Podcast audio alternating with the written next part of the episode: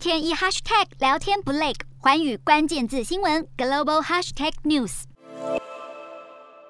G7 决议军用卢布买俄罗斯天然气，这次德国更难得硬起来喊话企业加入，逼普丁走投无路。可是普丁已经丑话说前头，不用卢布就不给货。都知道欧盟有四成天然气仰赖俄罗斯出口，破网怎么补？答案在于再生能源和供应多样化。在天然气种类上，欧盟今年就要扩大从美国、卡达进口，取代俄罗斯每年供应的三分之一，相当于六百亿立方公尺。